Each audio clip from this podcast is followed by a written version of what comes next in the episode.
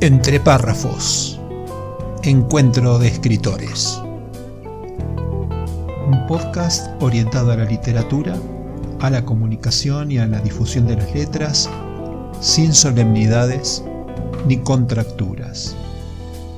Reportajes a escritores de habla hispana, audiocuentos, curiosidades, rarezas y temas de interés.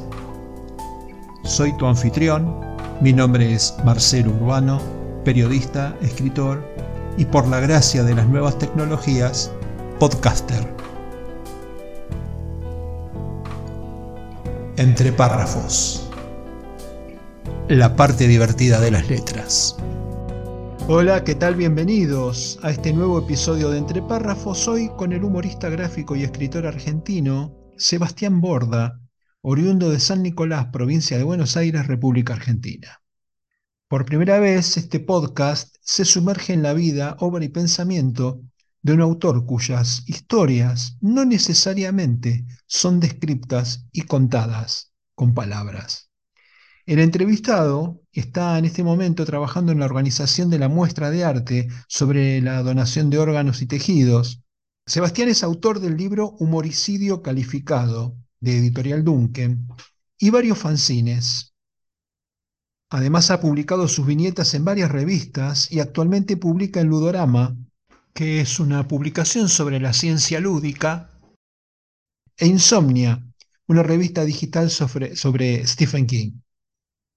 Sus cuentos han formado parte de las antologías como Letras del Face, de Editorial Duncan, El Baúl de la Infancia, Color y Cuentos y Terror, de Editorial Subes, Nosotros, de Editorial Atal, y varias publicaciones electrónicas. Hecha la presentación formal, le doy la bienvenida al humorista gráfico y escritor Sebastián Borda, que firma bajo el seudónimo de Espi. ¿Cómo estás, Sebastián? Mucho gusto. Hola, ¿qué tal? Mucho gusto. Muy complacido de tenerte en este programa, así que vamos a ponerle manos a la obra y a ponernos en marcha. Primero, hacerte la pregunta informal, como solemos arrancar en este programa, que tiene que ver con tu seudónimo. ¿Por qué Espi?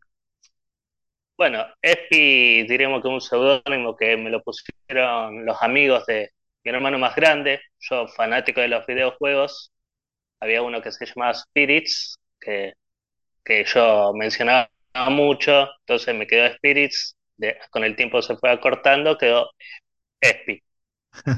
bueno, bueno. Eh, ¿Cómo y cuándo surgieron tus inquietudes por el humor y las letras? Bueno, eh, yo desde toda la vida leí, en mi casa siempre hubo muchos libros, mi hermano fanático de los libros, entonces, de ficción, enciclopedia, había de todo en casa. Pero este, lo que me llevó, diríamos, a amar el humor, el, el dibujo y la lectura fue más que nada más falda. O sea, siempre fui fanático y cada vez que mi papá viajaba para Buenos Aires, yo lo que le pedía era uno de los libros de... ¿Tus dibujos se identifican con los de Mafalda? Ahí he visto que hay una, una línea así, muy, un trazo muy parecido en los dibujos que, me mandaste. Sí, la verdad que, que bueno, a mí ahora todo el mundo trabaja con color, a mí todavía me gusta trabajar el blanco y negro, las texturas, el sombreado, y, y sí, diríamos, en mis dibujos siempre está la influencia. O sea, más que nada por ahí en las expresiones también. Eh, siempre está la influencia de Kino. ¿Y, cómo decidís si una historia que se te ocurre eh, termina en un dibujo o en un texto? Y diríamos que el texto es cuando el dibujo ya no eh, me lleva mucho tiempo a mí dibujar o sea, una viñeta por ahí puede estar un día entero para hacer una viñeta nomás. Entonces el texto es la necesidad de contar y no retrasarme tanto. Y por eso me llevó a, a escribir. O sea, era la necesidad de volcar mucho más en mucho menor tiempo y terminé escribiendo por eso. ¿Con qué medio te sentís más cómodo? ¿Con el dibujo o con las letras? Y la verdad que yo dibujo de toda la vida, y en el mundo de las letras, o sea, le estoy descubriendo ahora, pero la verdad que me estoy sintiendo muy cómodo. Con el dibujo o sea, puedes expresar un tipo de, de cosas, por ahí para el humor sirve mucho porque depende mucho de, de las expresiones físicas, corporales, y en cambio, lo otro por ahí, la descripción de escenas por ahí es mucho más importante, la escritura, y, y por eso, cada medio me sirve para, para lo que quiera relatar, diríamos. Bueno, el humor gráfico es un género más relacionado este, con el periodismo. ¿Vos sentís que, el, humor gráfico es así? No, yo creo que, es más eh, con, la literatura. O sea, el periodismo lo que tiene que, que uno por ahí se enfrasca con las noticias de hoy y con todo esto del internet, todo eso, cuando uno termina de hacer la viñeta ya la, digamos, lo actual pasa mucho más rápido. Ahora es difícil hacer humor con, con la actualidad, diríamos. En cambio, por ahí más cuando uno no trabaja en un diario, eh, si uno trabaja con la, con, diríamos, con la política actual, eh, la economía, eh, es difícil, diríamos, que ese chiste se mantenga vigente. Entonces, por ahí, la forma, diríamos, la forma de relatar por ahí tiene que ser distinta si uno trabaja, diríamos, en el día a día, publica en el día a día, o si publica, diríamos, eh, de forma esporádica, por ahí en revistas mensuales y todo eso. Y por ejemplo, me habías dicho, me habías mencionado que Kino era una de tus referencias, pero en el mundo de la... Eh, y, que, y, que, tenías muchos libros en tu casa.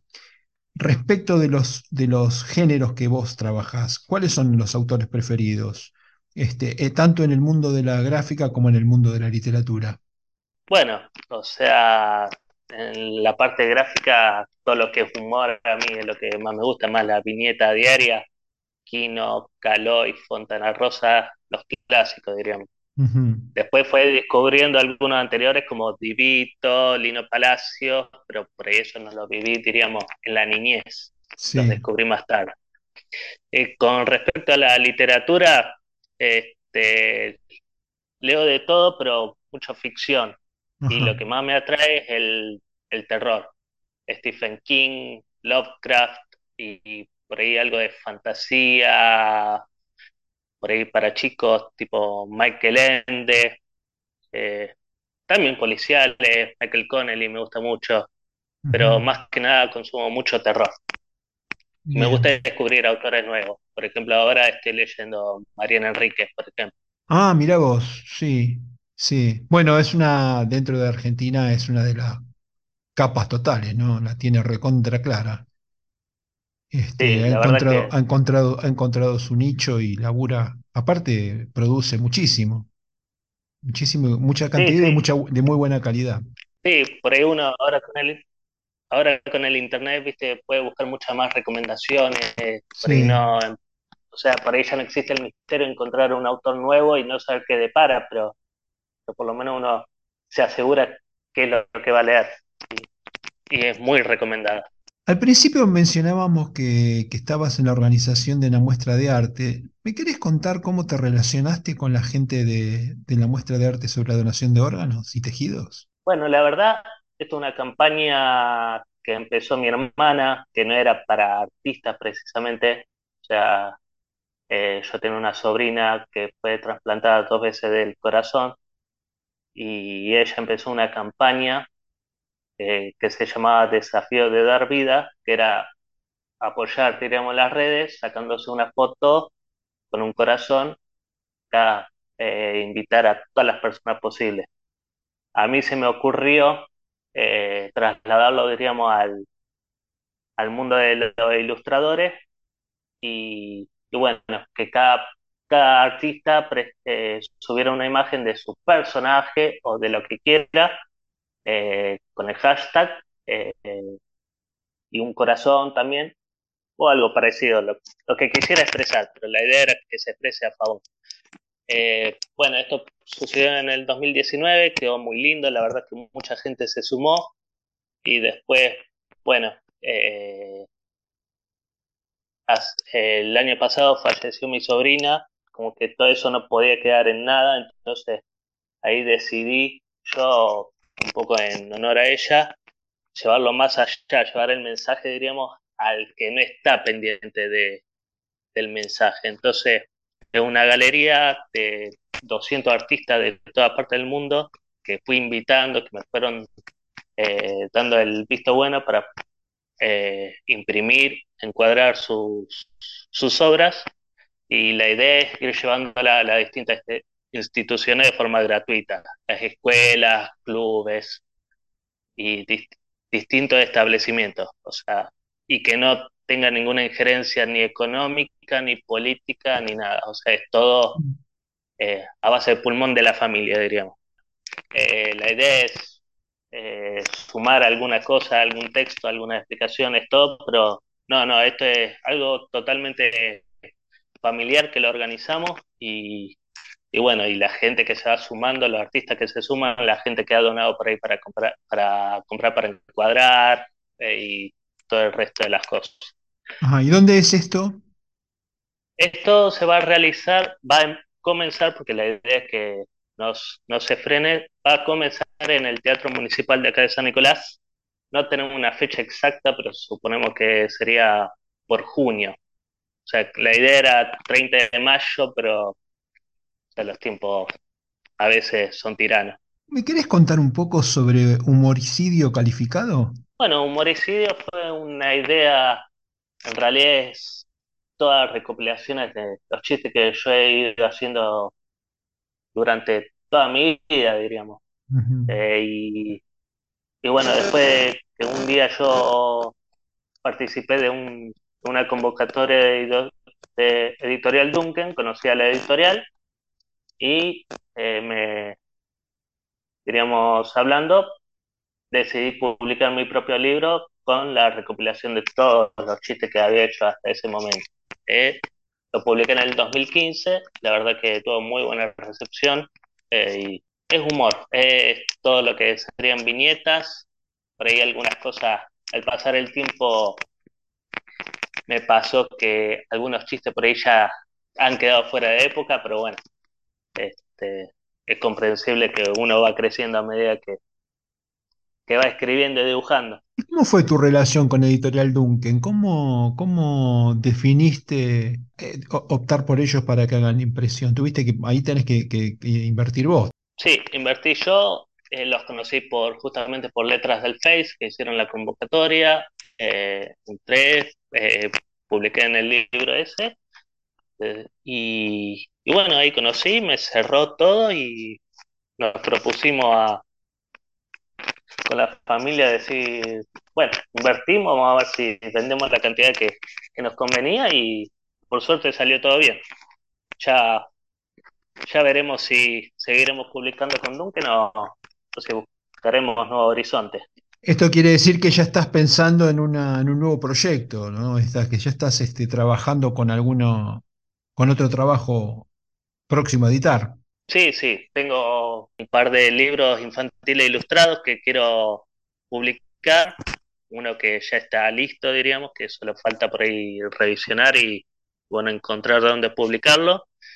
Y después, bueno, tengo ideas de recopilar mis, cuentos de terror, otros, otros que sean de viñetas, pero sí, hay muchos, muchos proyectos, la verdad. Diste en la tecla con un tema que a mí me interesa mucho, que es la comunicación con los chicos. Eh, muchas de tus, de tus viñetas y de tus dibujos están relacionados con los chicos. ¿Cómo es eso? ¿Cómo, cómo, cómo te comunicas con ellos? ¿Cómo es el lenguaje humorístico con los chicos? Bueno, yo a veces tengo mis viñetas que sí son para chicos y otras que yo manejo mucho el humor negro, entonces por ahí eh, tengo que diferenciar cada uno. Por más que por ahí el dibujo sea infantil, no todas mis viñetas son aptas para chicos. Pero, y con los chicos, para comunicarse con los chicos hay que pensar como uno. Uno tiene que volver a la infancia, trasladarse y la verdad que es un ejercicio hermoso porque uno como que vuelve a, a tener todas esas inquietudes y y vuelven a renacer todos esos misterios que existían cuando uno era chico. Eso también sirve para la escritura. Eh, y, diríamos que es justamente para mí lo que algo tan dispar como el terror y lo infantil es justamente es ese misterio que hay del otro lado que uno no sabe. Entonces, por más que sean tan dispares, comparte eso, el misterio, la sorpresa, todo eso. ¿Y vos notás que los chicos este, aprecian esto de, del humor y el terror en los dibujos infantiles? Sí, la verdad que los chicos siempre, siempre les atrae el, terror, siempre. Y bueno, y el humor eh, también. Vos te das cuenta en internet, o sea, ahora que se, el humor se democratizó, diríamos, con, el tema del meme, que antes uno por ahí dependía de que alguien le dibuje para, para hacerse el gracioso. Y cuando uno ve por internet, lo que, lo que más los chicos comparten son eso, son humor, humor y, cosas de misterio, ¿eh? es lo que más les llama. Ajá. ¿Y tus libros están dirigidos a, qué edades cuando hablamos de chicos? Desde los 6 años hasta los 10, diríamos. Es más o menos el rango. ¿Cómo se relaciona laboralmente un humorista con los medios en los que escribe? ¿Te contratan como un freelance? ¿Te pagan por nota? ¿Cómo es eso? No, yo la verdad que lo que más, diríamos, me maneja, eh, me manejo fue con, las ferias, vendiendo mis libros ahí, con mi fanzine. Después el contacto es por ahí a veces uno empieza a donar en como amigos y después, bueno, se va estableciendo, diríamos, otras pautas, pero a veces uno tiene que eh, apoyar un proyecto para que después eso surja y pueda satisfacer a uno económicamente, diríamos. Pero no, siempre fue al revés. Primero uno apoyando el proyecto y después, bueno, viendo si se podía, diríamos, sacar algún rédito. La verdad que es difícil eh, publicar, si no es un medio grande, publicar y, cobrar, diríamos, enseguida. Es, es, muy difícil, porque uno se, maneja por otros medios, se maneja por la venta en ferias, de, sus trabajos y, ese tipo de cosas. Ajá, y cuando vos me decís eh, eh, eh presentas en ferias, ¿ferias de qué tipo? Es? Sí, no, yo más que nada feria de cómics, por ejemplo, está la, la Crack Bamboo de ah, Rosario, ahora en Villa Constitución está Villa Viñetas, hay, hay mucha feria para, para vender, diríamos. Ajá, ¿y ahí qué haces? ¿Te vas con tus libritos y los, los metes en el baúl de un auto y, los llevas? Y después, bueno, por internet, por ahí eh, eh, surgen los encargos, por ahí, más que nada los fanzines que no son autoeditados y diríamos por ahí es la forma más rápida de uno poder crear algo y venderlo. ¿Y cómo es técnicamente un fanzine? Un fanzine es, diríamos, es autopublicado, auto eh, creado por uno mismo, impreso por uno mismo, no pasa, diríamos, por editorial por ninguna forma, sino que es de forma totalmente artesanal que uno lo arma. Eh, puede ser de, de humor, una historieta, libros, por ahí, por ahí han surgido que son historias relacionadas con, con ya franquicias, diríamos, que ya existen, viste, como si fuera, por eso fanzine. Pero una cuestión más artesanal, diríamos. Bueno, si te parece, hacemos la primera pausa y en un ratito volvemos. Dale. Misceláneas en entre párrafos, la parte curiosa de las letras. La maldición de Frankenstein. Mary Shelley es la autora de la novela gótica Frankenstein o El moderno Prometeo, publicada en 1818.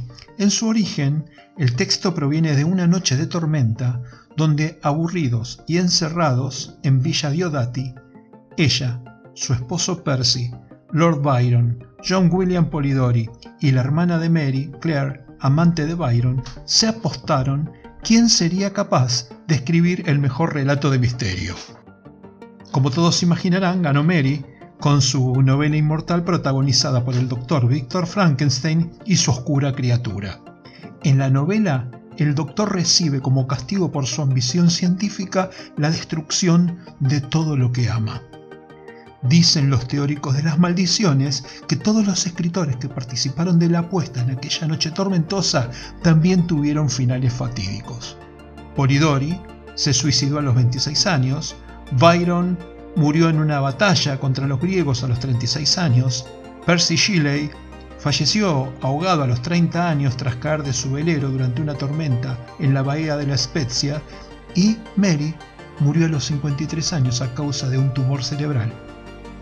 Cuidado con lo que creas, escritor. Misceláneas en entre párrafos, la parte curiosa de las letras.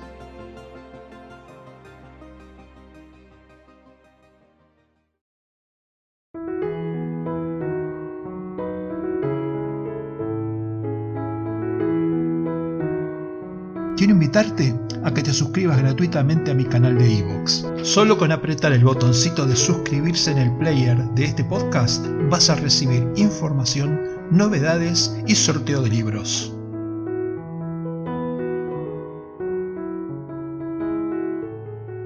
Estamos de regreso con nuestro invitado Sebastián Borda, ESPI, con quien empezamos a recordar el segundo bloque de este podcast de hoy. Eh, ¿Has recurrido a terceros para la corrección de tu libro, el maquetado y el arte de tapa? Eh, sí, algunas veces sí. Por ejemplo, el, arte de tapa lo he dibujado yo, pero tengo un problema de que no me gusta pintar. Me pongo, me siento y pinto, pero no me gusta pintar. Entonces, a veces a amigos he recurrido. Después la corrección mucha familia, que, eh, mis hermanos, mis padres, que, leen los, mi esposa, todo, que leen mis cuentos y los corrigen, después en talleres, pero, pero la parte interna siempre lo hago yo, sea dibujo, texto, todo. ¿Y la tapa la delegás? No, la tapa la dibujo yo y a veces me la han coloreado y alguna vez que por ahí algún proyecto, diríamos, le, lo voy a tener que delegar porque diríamos que es, no concuerda a mi estilo con lo que quiero ilustrar, más que nada cuando es algo literario, ah. de terror, por ello al hacer mucho humor, mucha caricatura, por ahí el terror no es lo, lo que más dibujo. Por ahí sí humor negro, pero no terror. Entonces voy a tener que delegar en su momento. Y en, líneas generales y en el mundo profesional, digamos, ¿quién es el corrector en el mundo gráfico? Vos viste, en, el, en, el, mundo de los libros existe la figura del corrector que hace lo que se llama la corrección ortotipográfica, que estén bien diseñadas las frases, que estén bien armados los párrafos, que estén bien los signos de puntuación. Bueno, pero en el mundo gráfico, ¿quién es el, el, que corre, el corrector, digamos? No, la editorial misma por ahí te puede llegar a decir, pero depende también quién sería, porque está el, si es una persona misma que hace el tiempo y el guion y el dibujo, todo por ahí también es uno mismo el que hace la corrección, porque como es algo tan personal, ah. uno sabe lo que quiere, el dibujo, por ahí más que corregirte alguna perspectiva, no, no te pueden cambiar, diríamos, la visión de lo que estás dibujando pero si no del editorial, por ahí te pueden llegar a, aconsejar si uno publica por editorial. O por ahí algunos grupos, uno por ahí se nutre de los grupos de ilustradores que uno por ahí forma por ahí por WhatsApp o en Facebook y de ahí surgen los consejos que son como, como los motoqueros que se juntan todos en una, en una comunidad. Los, artistas gráficos también se manejan en comunidades. Sí, sí, la verdad que sí, por ahí muchos por ahí se juntan para editar juntos y, y siempre sí hay en el ambiente hay muy buena onda, siempre si uno necesita un consejo siempre van a apoyar, te van a aconsejar bien.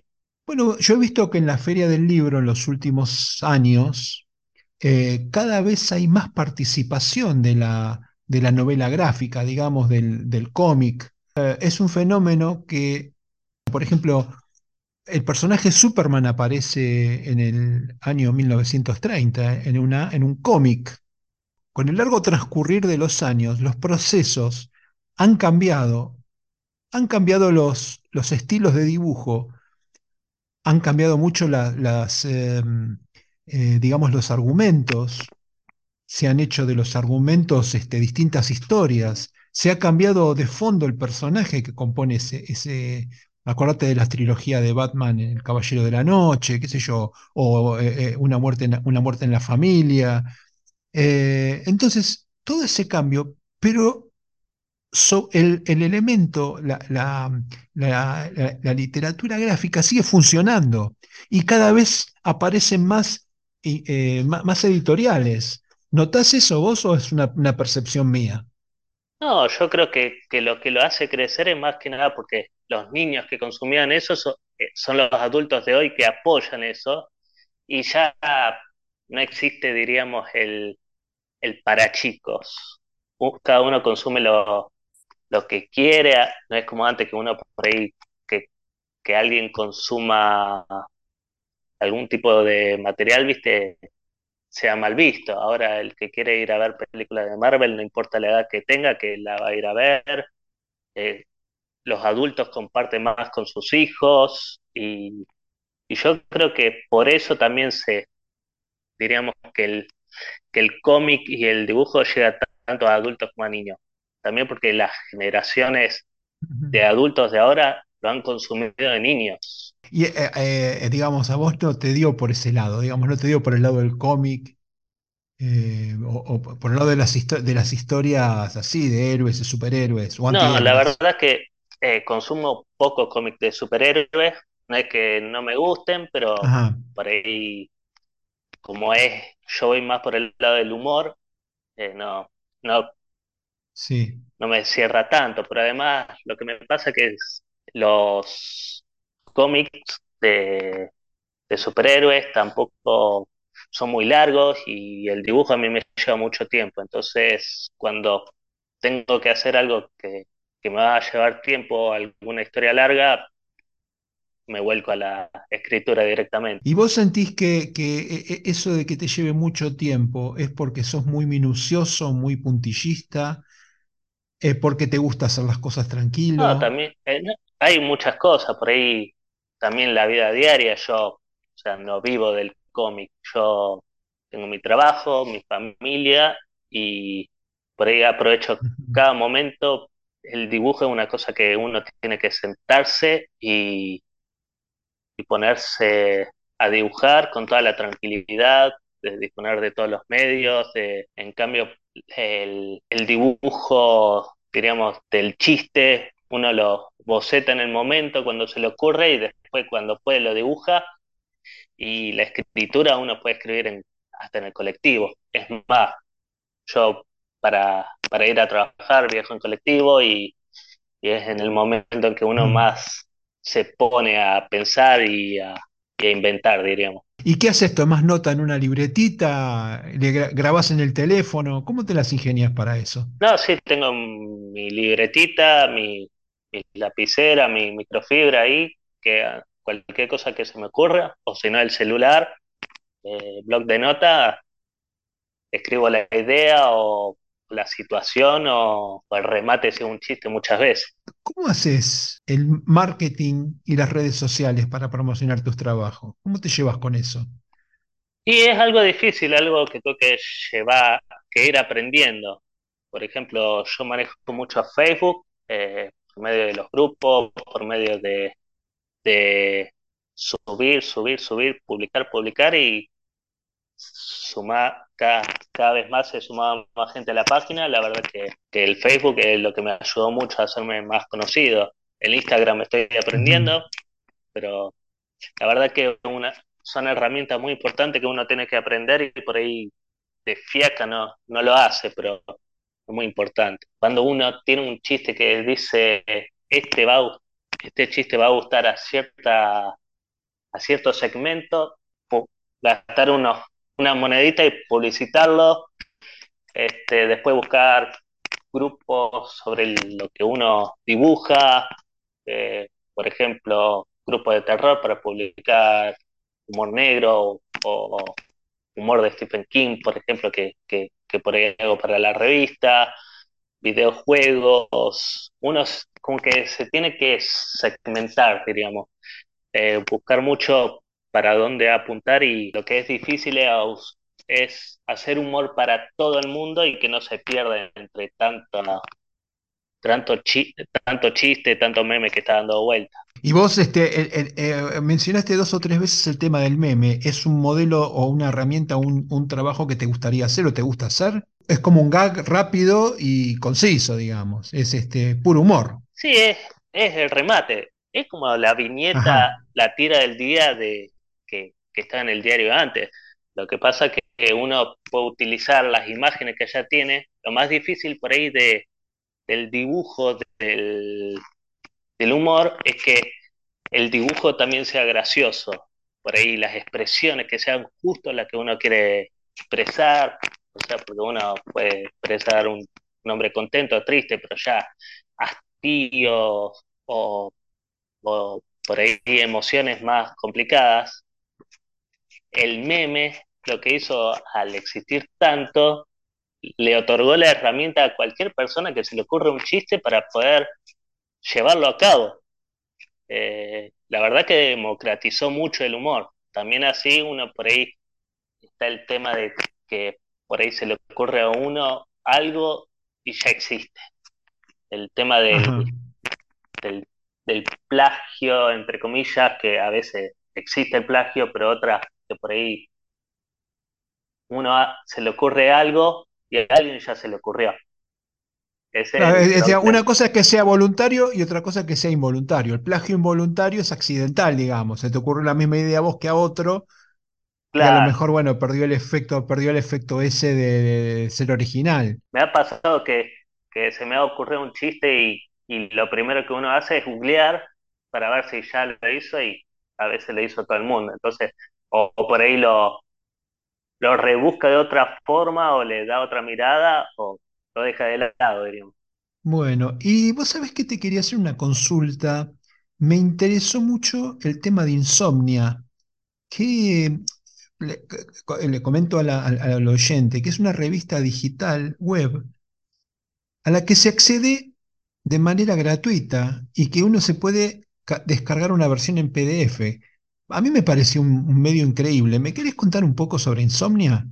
Bueno, Insomnia yo lo descubrí hace mucho tiempo, cuando recién empezaron los primeros números, o sea, tiene más de 20 años Insomnia.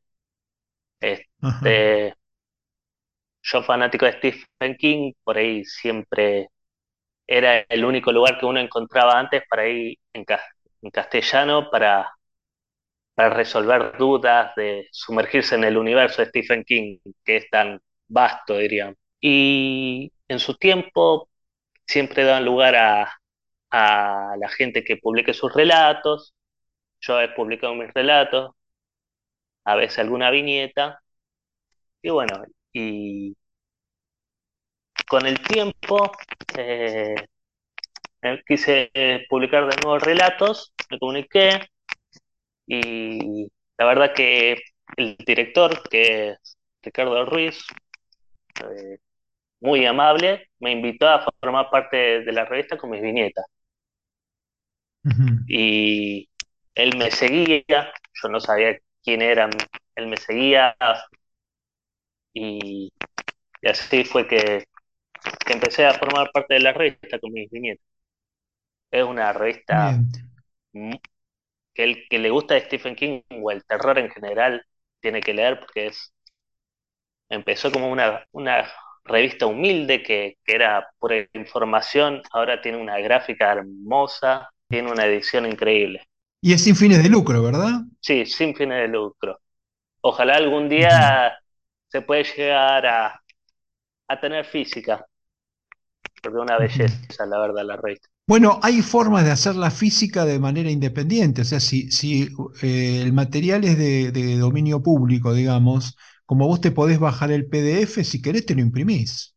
Claro, No te va a salir dos pesos, pero, pero te lo podés imprimir en color hoy este, en cualquier eh, eh, de estas locales de, impresiones se, puede hacer este, bueno, razonable, no es, no va a ser un, no es un regalo, pero tampoco te va a salir lo que un libro. Claro. Y te, y te quedas con material. A mí me interesó mucho, me pareció un material increíble. Muy lindo, muy, muy buen material. Sí, no. Buenas notas, qué sé yo, me entré por vos, ¿eh? yo no la, no la conocía, no, no, no, no, no soy de ese mundo, pero como cuando me, me mandaste que, que, trabajabas ahí, digo, bueno, me metí un poquito para ver la revista, la verdad que es encantadora, una belleza. Sí. También me gusta Stephen King, así que este, digamos que como que se dan todas las, todas las variables. Sí, además lo que es el universo de Stephen King que da para hablar desde cualquier lado, desde teorías de cómo se interrelacionan todo. También dan lugar mucho a autores argentinos, eh, eh, tienen relación con la editorial Muerde Muertos, que, que publican muchos libros de, de, terror, ciencia ficción acá en Argentina. Eh, tienen autores como Patricio Chaija, que además uno tiene la oportunidad de conocer muchas cosas a través de, la revista. ¿Y formás parte del staff oficial o sos, este, eh, eh, digamos, un habitual, habitual colaborador? No, no, yo colaboro con, con mis dibujos, o sea, todos los meses. Ahora está saliendo mi mestral, pero creo que va a volver a ser mensual. Y no, colaboro con mis dibujos y, por ahí alguna que, que, otra vez con algún relato. Bueno, Sebastián, si te parece hacemos la segunda pausa. Esta es la tecnológica, digamos, y enseguida volvemos. Dale, dale. Misceláneas en entre párrafos, la parte curiosa de las letras. Tribulaciones de un autor conflictuado. Joseph Lewinkoff más conocido con el seudónimo de Jerzy Kosinski, fue un escritor polaco, autor de Bienvenido, Mr. Chance, más conocida como Desde el Jardín. Publicado en 1970, refleja muy bien la vacuidad de nuestro mundo globalizado. Es conocida la historia de su familia de origen judío que murió a manos de los nazis. Kosinski desarrolló en Estados Unidos una carrera literaria en inglés de mucha fama y éxito es también autor de El pájaro pintado, publicada en 1965. El título de El pájaro pintado alude a una cruel costumbre campesina en Polonia que consistía en capturar un pájaro vivo, pintarlo de vivos colores y soltarlo. Cuando el pájaro se reunía con su bandada, las otras aves lo veían como un intruso y lo picoteaban hasta matarlo. Kosinski se identifica en aquellos años del nazismo con el pájaro marcado para ser asesinado. Se suicidó el 13 de mayo de 1991 dejando una nota inquietante. Me he ido a dormir por un rato mayor de lo habitual. Llamad eternidad a ese rato. Misceláneas en entre párrafos la parte curiosa de las letras.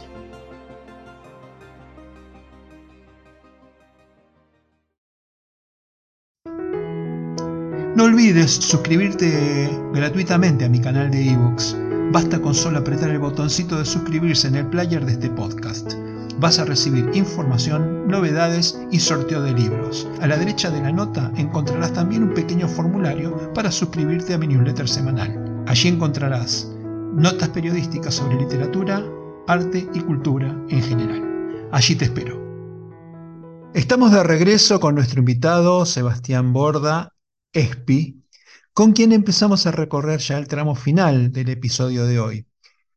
Y en el, en el último bloque, eh, antes del corte, habíamos estado hablando de insomnia. Y ahora te quería preguntar por ludorama. ¿Qué es ludorama? Bueno, ludorama es una cosa extraña, algo que distinto. En realidad dice ser revista, pero en realidad es un libro que, es sobre ciencia lúdica, eh, tiene que ver con el videojuego, con, con el jugar más que nada, ya sea chico o adulto, para la, la utilización en, en las aulas. Son una conjunción de ensayos de gente que está metida en el tema, de docentes, programadores, eh, diseñadores de videojuegos, que una belleza. El director, eh, Durgan Nalar, que fue también, lo conocí, diremos, por la revista Extreme PC y otras revistas de videojuegos. Eh, en un momento comentó lo que estaba por publicar. Yo, fanático de, de lo que leía de él, eh, le pregunté si quería publicar, diríamos, si podría participar con, con mis dibujos sobre videojuegos. Eh, le mandé las cosas, encantadísimo, y así ingresé.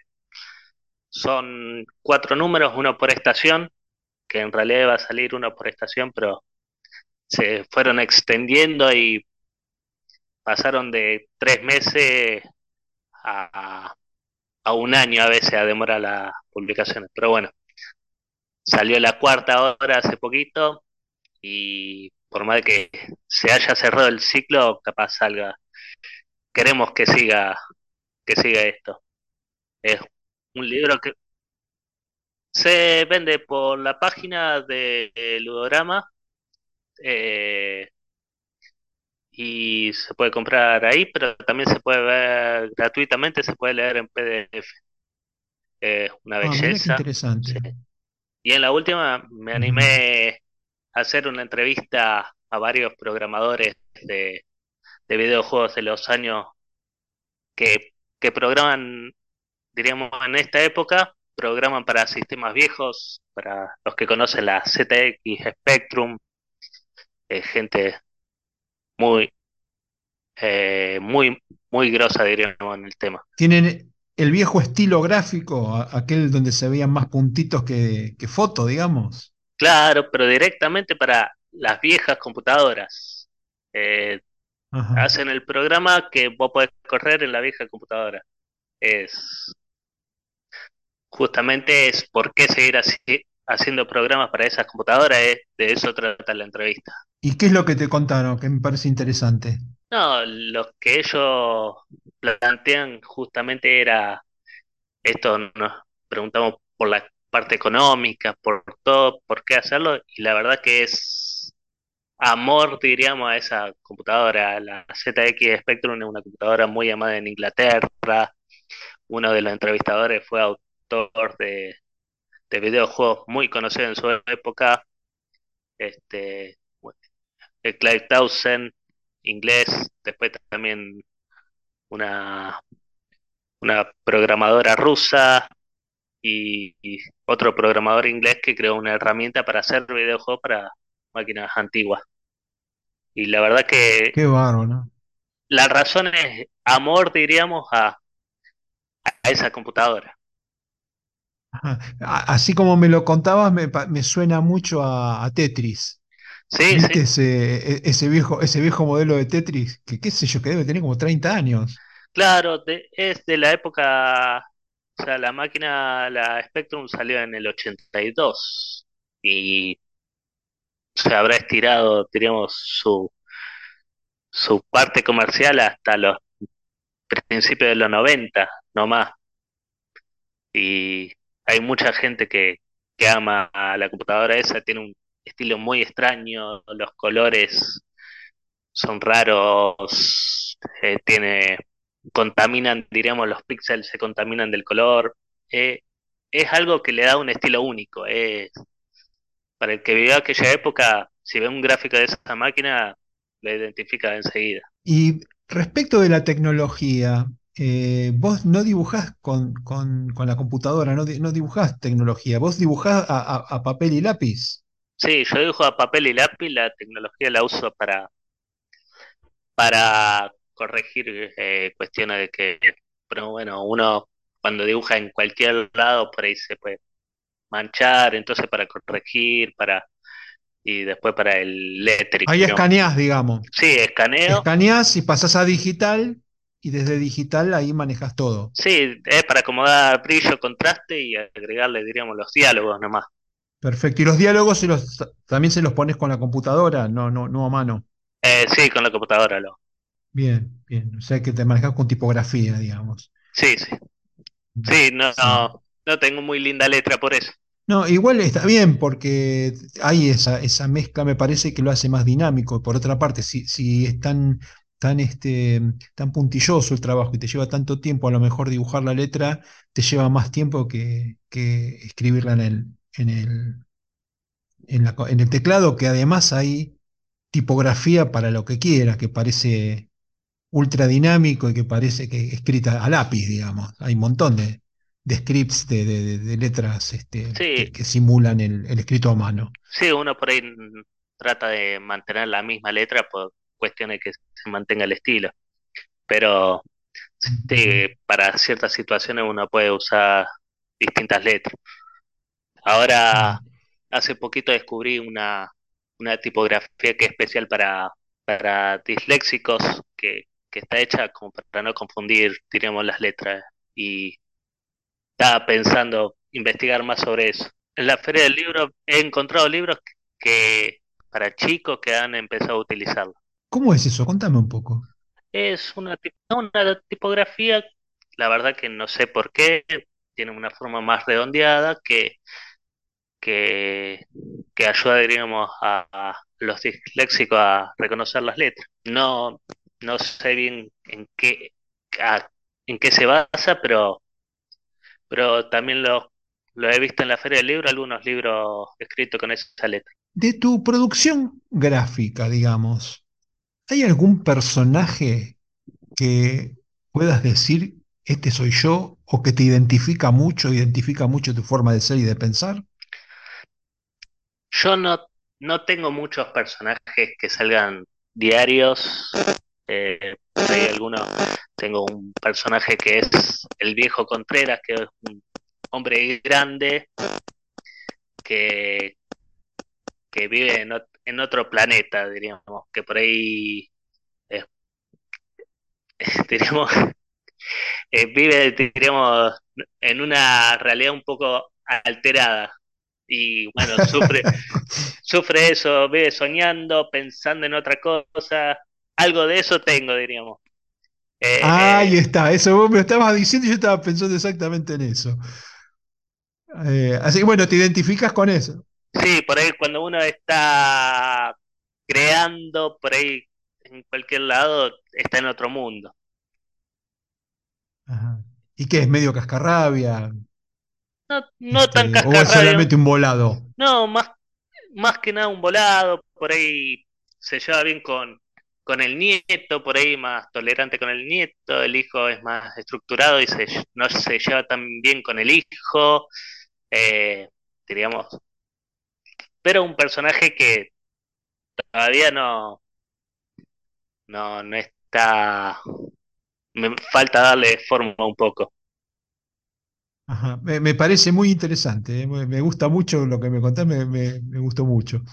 Eh, decime una cosa, Sebastián, sí, y respecto de lo que vos escribís, de, lo- de los textos, ¿hay algún cuento que vos digas, este cuento soy yo o este cuento me identifica o me representa? Eh, yo diría que todos los cuentos del personaje es un personaje normal eh, que, que se encuentra en una situación totalmente anormal. O sea, Ujú, no es, no hay fantasía, no hay, diríamos, e- es el mundo nuestro, personas normales que le, posa- le pasan cosas extraordinarias. Entonces, ante esa mirada que del protagonista es la mirada que tengo yo cuando empiezo a escribir, porque yo mismo voy descubriendo ese mundo. A veces es una imagen que me viene a la cabeza y empiezo a escribir alrededor del mundo, va surgiendo, no es totalmente consciente, pero, pero pienso que en todo, más que nada los protagonizados por chicos, que es más la capacidad de asombro de los chicos, la que por ahí los, en la cre- creatividad es lo que más ponemos nosotros. ¿Y tenés hijos, Sebastián? Sí, una. Una que tiene qué edad. Eh, siete años, está por cumplir ocho. ¿Y mm, la usás de consultora? ¿Charlas con ella sobre estos temas? Eh, es varón. Eh, Lorenzo se llama. Ah, Lorenzo, entendí una, perdóname. Sí. ¿Hablas con él? eh, ¿Se identifica Sí, Lorenzo con, con... es más, eh, yo tengo un cuento escrito que los personajes son de él. Él Ah, le, mira qué le interesante. encanta dibujar, ya a los siete años dibuja mejor que yo a los 20. Eh, le encanta leer, le encanta los macanudos de Liniers, tiene, le consume todo lo que yo consumía, le encanta los videojuegos, las películas, y, y sí, él siempre estamos, diríamos, interrelacionándonos. Un- Ajá, justamente un- uno de los proyectos que más tengo ganas yo de, de que se realice un cuento de ciencia ficción basado en personajes que creó él, situaciones, nombres que diríamos coautor seríamos. ajá. Y vos después lo pondrías a él como coautor, digamos.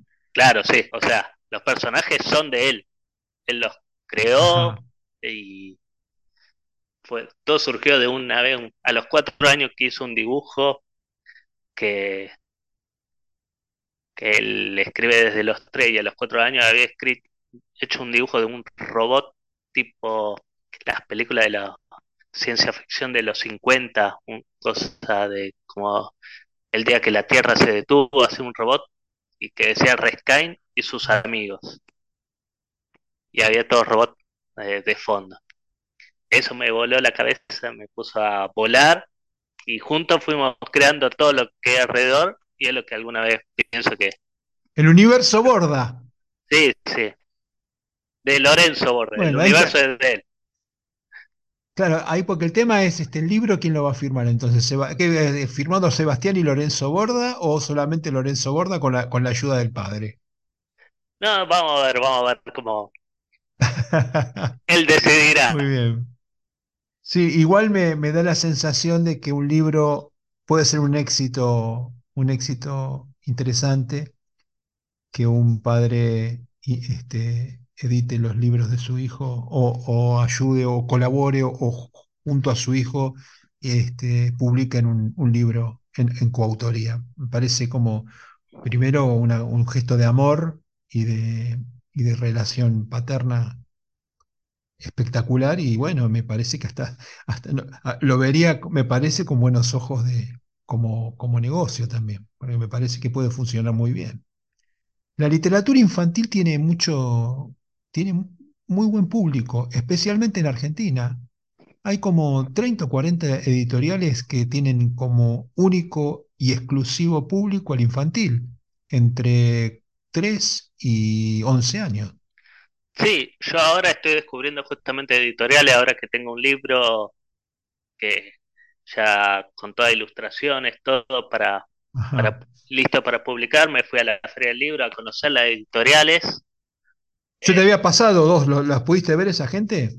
sí, no, no las vi por- porque me dijeron que como estaba la Feria del Libro, están complicados, diríamos, para estar viendo proyectos, pero, pero bueno, he estado hablando con un par de, de editores y me tiraron buena vibra, que después me tendré que Sí, comunicar. Pero sí, me voy a comunicar con todo y vamos a ir viendo para dónde ir.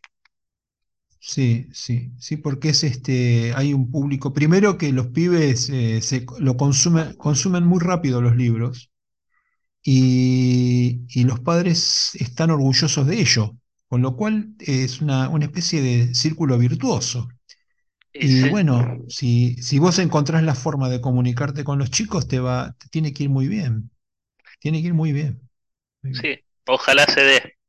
La verdad Se te que va a dar, se te eh, va a dar. para los chicos no fue intencional, pero han- dan, dan ciertas enseñanzas. Por ejemplo, este último libro este, que estoy por publicar es más que nada una conejita inquieta que los padres no saben qué hacer, entonces llega un personaje a ayudar a esa familia y le enseña todo lo que es la meditación a la coneja, todo.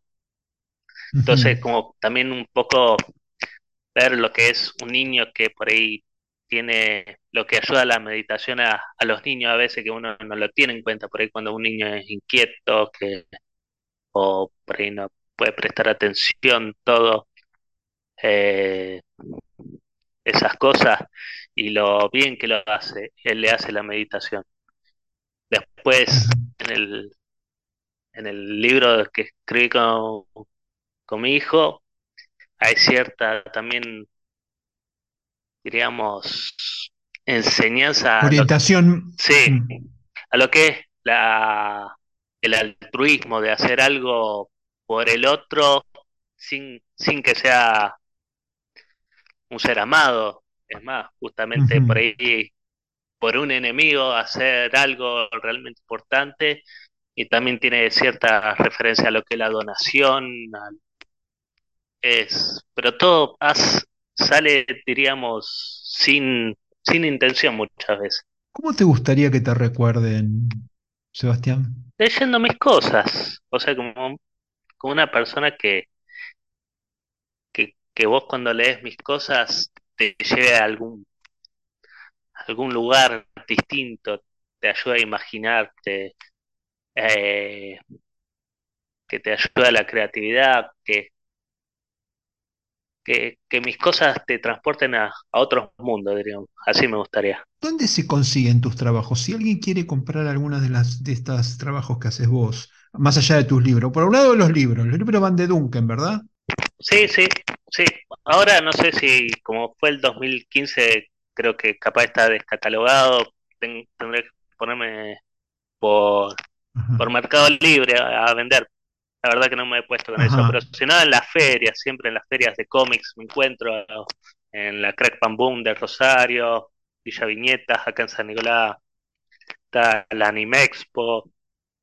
Eh, si no, Comic Con y todos esos. Sí, Comic Con no he podido ir a, Buenos Aires, digamos, la feria de Buenos Aires. Pero si no, directamente por mensaje, eh, por mi página, eh, por mi página de Facebook, por Instagram, me lo pueden encargar, no hay ningún problema. ¿Me podés dar los, las direcciones? Sí, la página de Facebook es Comics, Instagram es espi1981 y bueno, el mail es sebastianborda msn.com. Bueno, Sebastián, eh, ha sido un verdadero placer conocerte, me ha encantado la charla. Me gustó la última parte más que la primera porque hablamos de tu hijo y hablamos de la, de la creatividad y bueno, es como que ahí soltaste un poquito más este, tu alegría. Así que me quedo con esto y la verdad que la pasé bárbaro. Yo también, la verdad que hermosa la charla. Bueno, Seba, mucha suerte, ¿eh? hasta la próxima. Gracias, abrazo enorme. Hasta luego. Chao, chao.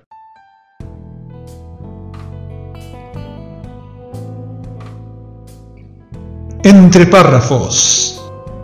Encuentro de escritores. Un podcast orientado a la literatura, a la comunicación y a la difusión de las letras, sin solemnidades ni contracturas. Reportajes escritores de habla hispana, audiocuentos, curiosidades, rarezas y temas de interés. Miércoles y jueves disponible en mi web o en tu plataforma de podcast preferida.